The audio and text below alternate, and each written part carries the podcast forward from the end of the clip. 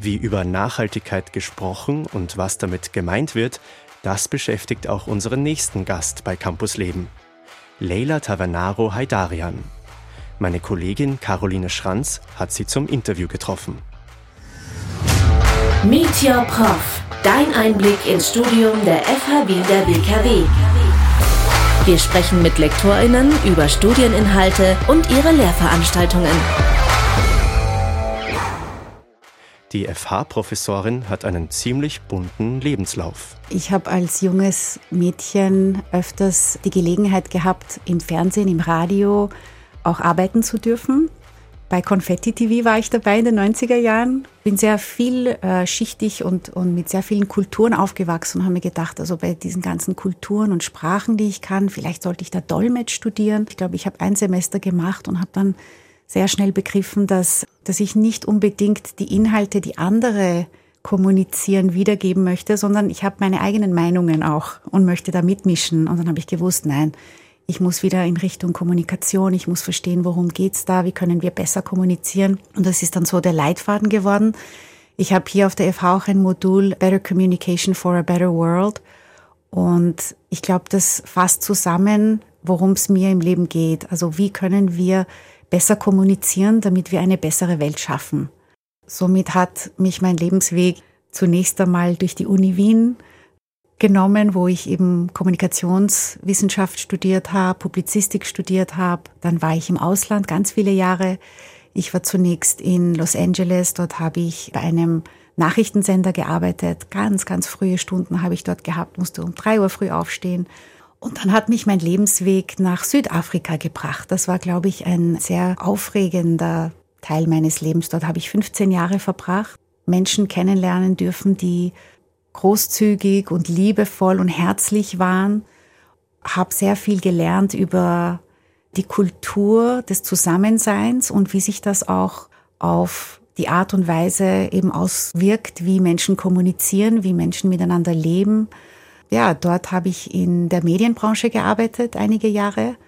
Bin dann auch wieder zurück auf die Uni, habe dort mein Masters gemacht, mein PhD gemacht, Schnittstelle Kommunikation und Nachhaltigkeit und bin dann irgendwann zurück nach Österreich, hatte Heimweh und bin ja seit circa fünf, sechs Jahren jetzt wieder in Wien. Bin seit über einem Jahr externe Lektorin bei der FH Wien und seit einigen Monaten jetzt auch AEL für Internationalisierung auch zuständig im Department of Communication. AEL wollen wir noch kurz aufklären, ja. ist der Academic Expert and Lecturer, so sind die Bezeichnungen bei uns. Eben deine Expertise liegt im Bereich Nachhaltigkeit und Kommunikation. Hast du da einen speziellen Fokus dann nochmal drauf? Ja, also wenn es um Nachhaltigkeit geht, befasse ich mich sehr gern mit Theorien aus dem globalen Süden, eben auch aus meiner Zeit in Südafrika, weil ich dort sehr viel gelernt habe. Wenn wir uns mit Nachhaltigkeit befassen, ist es ja oft so, dass wir über gewisse Dinge reden, auf einer pragmatischen Ebene, auf einer praktischen Ebene. Wir sagen, äh, es geht ums Recycling, es geht darum, dass wir weniger fliegen, wir tauschen Informationen aus.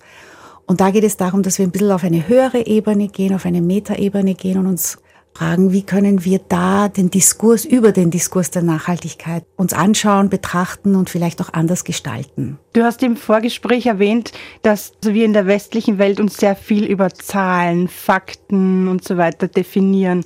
Du hast als Beispiel angeführt, dass Plastikstrohhalme verboten wurden und die Supermärkte, aber auch diverse Restaurants auf Papierstrohhalme umgestiegen sind. Das leistet auf den ersten Blick eigentlich einen wichtigen Beitrag, Plastik zu vermeiden, aber wenn man genauer hinschaut, ergeben sich neue Probleme. Welche sind das? Also wir haben jetzt gehört, dass Giftstoffe in den Papierstrohhalmen drinnen sind und, und es ganz andere, auch Umweltprobleme dadurch entstehen, dass man eben Papierstrohhalme verwendet. Oder es gibt eine andere Firma, die sich um Food Waste kümmert. Mhm. Und also diese Firma gibt's in ganz verschiedenen Ländern und in Österreich kam es dazu, dass sie dann, ohne es zu wollen, das Essen von unseren Sozialmärkten abgeleitet haben und, mhm. und die Menschen, die auf die Sozialmärkte angewiesen waren, dann nicht mehr genügend ja, Lebensmittel hatten, die sie einkaufen konnten. Es reicht nicht, dass wir uns auf dieser ersten Ebene mit, mit diesem Thema beschäftigen, sondern auch sagen, wie leben wir als Gesellschaft? Was sind unsere Werte? Vielleicht ist Mäßigung auch wichtig. Nicht nur, dass wir die Wissenschaft in Anspruch nehmen, sondern uns auch überlegen, welche Werte wollen wir ausleben damit mhm. wir dieses Problem also wirklich nachhaltig angehen können. Würdest du sagen, äh, werden sich diese Diskurse in, Richtung, in diese Richtung weiterhin verschieben? Wo siehst ja, du die Trends? Also die Trends sehe ich eher so zu einem ein prozessorientiertes Verständnis von Nachhaltigkeit, dass das wirklich nichts ist, wo wir einen Quick Fix haben, wo wir eine Sache lösen, indem wir irgendwas mit was anderem ersetzen, sondern dass wir einen Lernprozess in den Mittelpunkt stellen, wo wir gemeinsam ständig miteinander kommunizieren, wo Einzelpersonen, Gemeinden, Institutionen, Organisationen, die Politik Protagonisten sind und sich überlegen, wie können wir miteinander eine nachhaltige Zukunft bauen und diese Ziele der nachhaltigen Entwicklung erreichen. Und da steht auch der Mensch im Fokus. Also ich, ich sehe da wirklich einen Wandel Richtung menschenzentriertes und werteorientiertes Verständnis von nachhaltiger Entwicklung. Eine weitere wichtige Station in deinem Leben war das Büro für Drogen- und Verbrechensbekämpfung der Vereinten Nationen. Dort warst du in den letzten fünf Jahren als Beraterin und Forscherin tätig. Kannst du das Projekt näher beschreiben, beziehungsweise auch, was du dort gemacht hast? Da geht es in erster Linie um Rechtsstaatlichkeit. Mhm. Ähm, wie können wir eben die Rechtsstaatlichkeit weiter ausbauen auf der Welt. Äh, es geht auch um Gerechtigkeit und es geht auch um soziale Gerechtigkeit. Und da sind wir schon wieder beim Thema auch Nachhaltigkeit, weil das ist ja sehr verbunden damit. Und äh, ich war dort bei einem Projekt, das hieß damals Education for Justice. Es geht darum in erster Linie, dass wir Lernmaterial, Bildungsmaterial entwickelt haben, zusammen mit ganz vielen verschiedenen Akademikern und Forschern aus aller Welt und das waren Open Source Module, die wir quasi zur Verfügung gestellt haben. Und ich war im tertiären Bereich zuständig, äh, für Universitätsmodule zuständig, die haben wir entwickelt.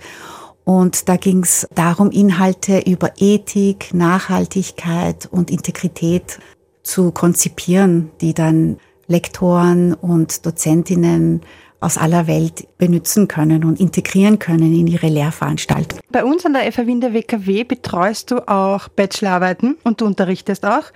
Was genau unterrichtest du? Mhm.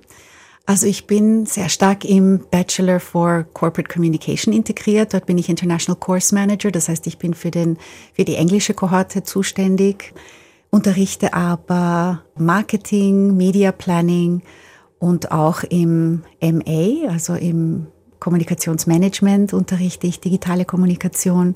Und was mich halt am meisten bewegt und worauf ich mich am meisten freue, ist mein eigenes Modul, das ich dann betreue und entwickle, das Better Communication for a Better World, wo eben die Nachhaltigkeit auch sehr stark einfließt und wir mit äh, Studierenden darüber reflektieren können, wie können wir das umsetzen, wie können wir Nachhaltigkeit ausleben. Jetzt vielleicht noch ein bisschen aus dem Nähkästchen geplaudert. Wenn man von dir betreut wird bei einer Abschlussarbeit, worauf legst du denn bei akademischen Arbeiten besonderen Wert? Für mich ist es sehr wichtig, dass man versucht, einen Gedanken klar auszudrücken und wirklich dieses ganze akademische Drumherum ein bisschen wegzulassen und sich zu überlegen, worum geht's mir? Was ist meine Kernaussage?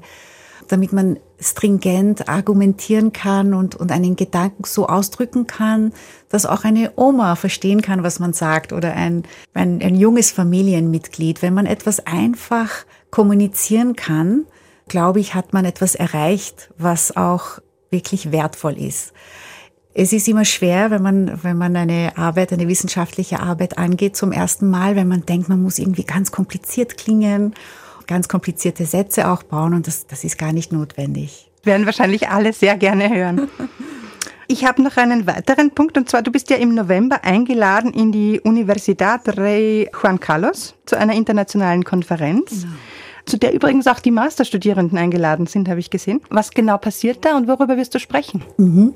Also die Universidad Rey Juan Carlos ähm, hat im Department of Communication einen UNESCO Chair for Communication. Das ist also von der UNO quasi ein Forum, wo Forscher, Lehrende dabei sind und sich in diesem Fall auch die Schnittstelle Kommunikation und Nachhaltigkeit genauer anschauen und immer wieder Lehrveranstaltungen, Seminare und in diesem Fall eben eine Konferenz organisieren. Dazu bin ich eingeladen, auch zu teilen aus meinen Erfahrungen Und da sind eben nicht nur die Lehrenden eingeladen, sondern auch die Masterstudierenden. Darauf freue ich mich sehr und wir wollen das Ganze auch interaktiv gestalten. Zum Schluss würde ich dir gerne noch einen Tipp äh, herauslocken für alle, die im Bereich Communications arbeiten, die ein eigenes Business betreiben oder sich eben auch im Studium oder aus Interesse mit dem Thema beschäftigen. Was können wir in Zukunft besser machen? Ich glaube, es ist ganz wichtig, dass wir mit offenen Augen durchs Leben gehen und jede Aussage, jedes Handeln immer wieder reflektieren und hinterfragen. Kommunikation ist etwas, was reflektiert passieren sollte. Und je mehr wir das praktizieren, je mehr wir das üben, desto gezielter und sinnvoller wird unsere Kommunikation. Lela, es war mir ein ganz großes Vergnügen. Vielen Dank nochmal, dass du hier warst. Äh, und wir wünschen viel Erfolg bei der Konferenz und generell auch bei den Lehrveranstaltungen. Vielen Dank. Ich habe zu danken. Danke dir.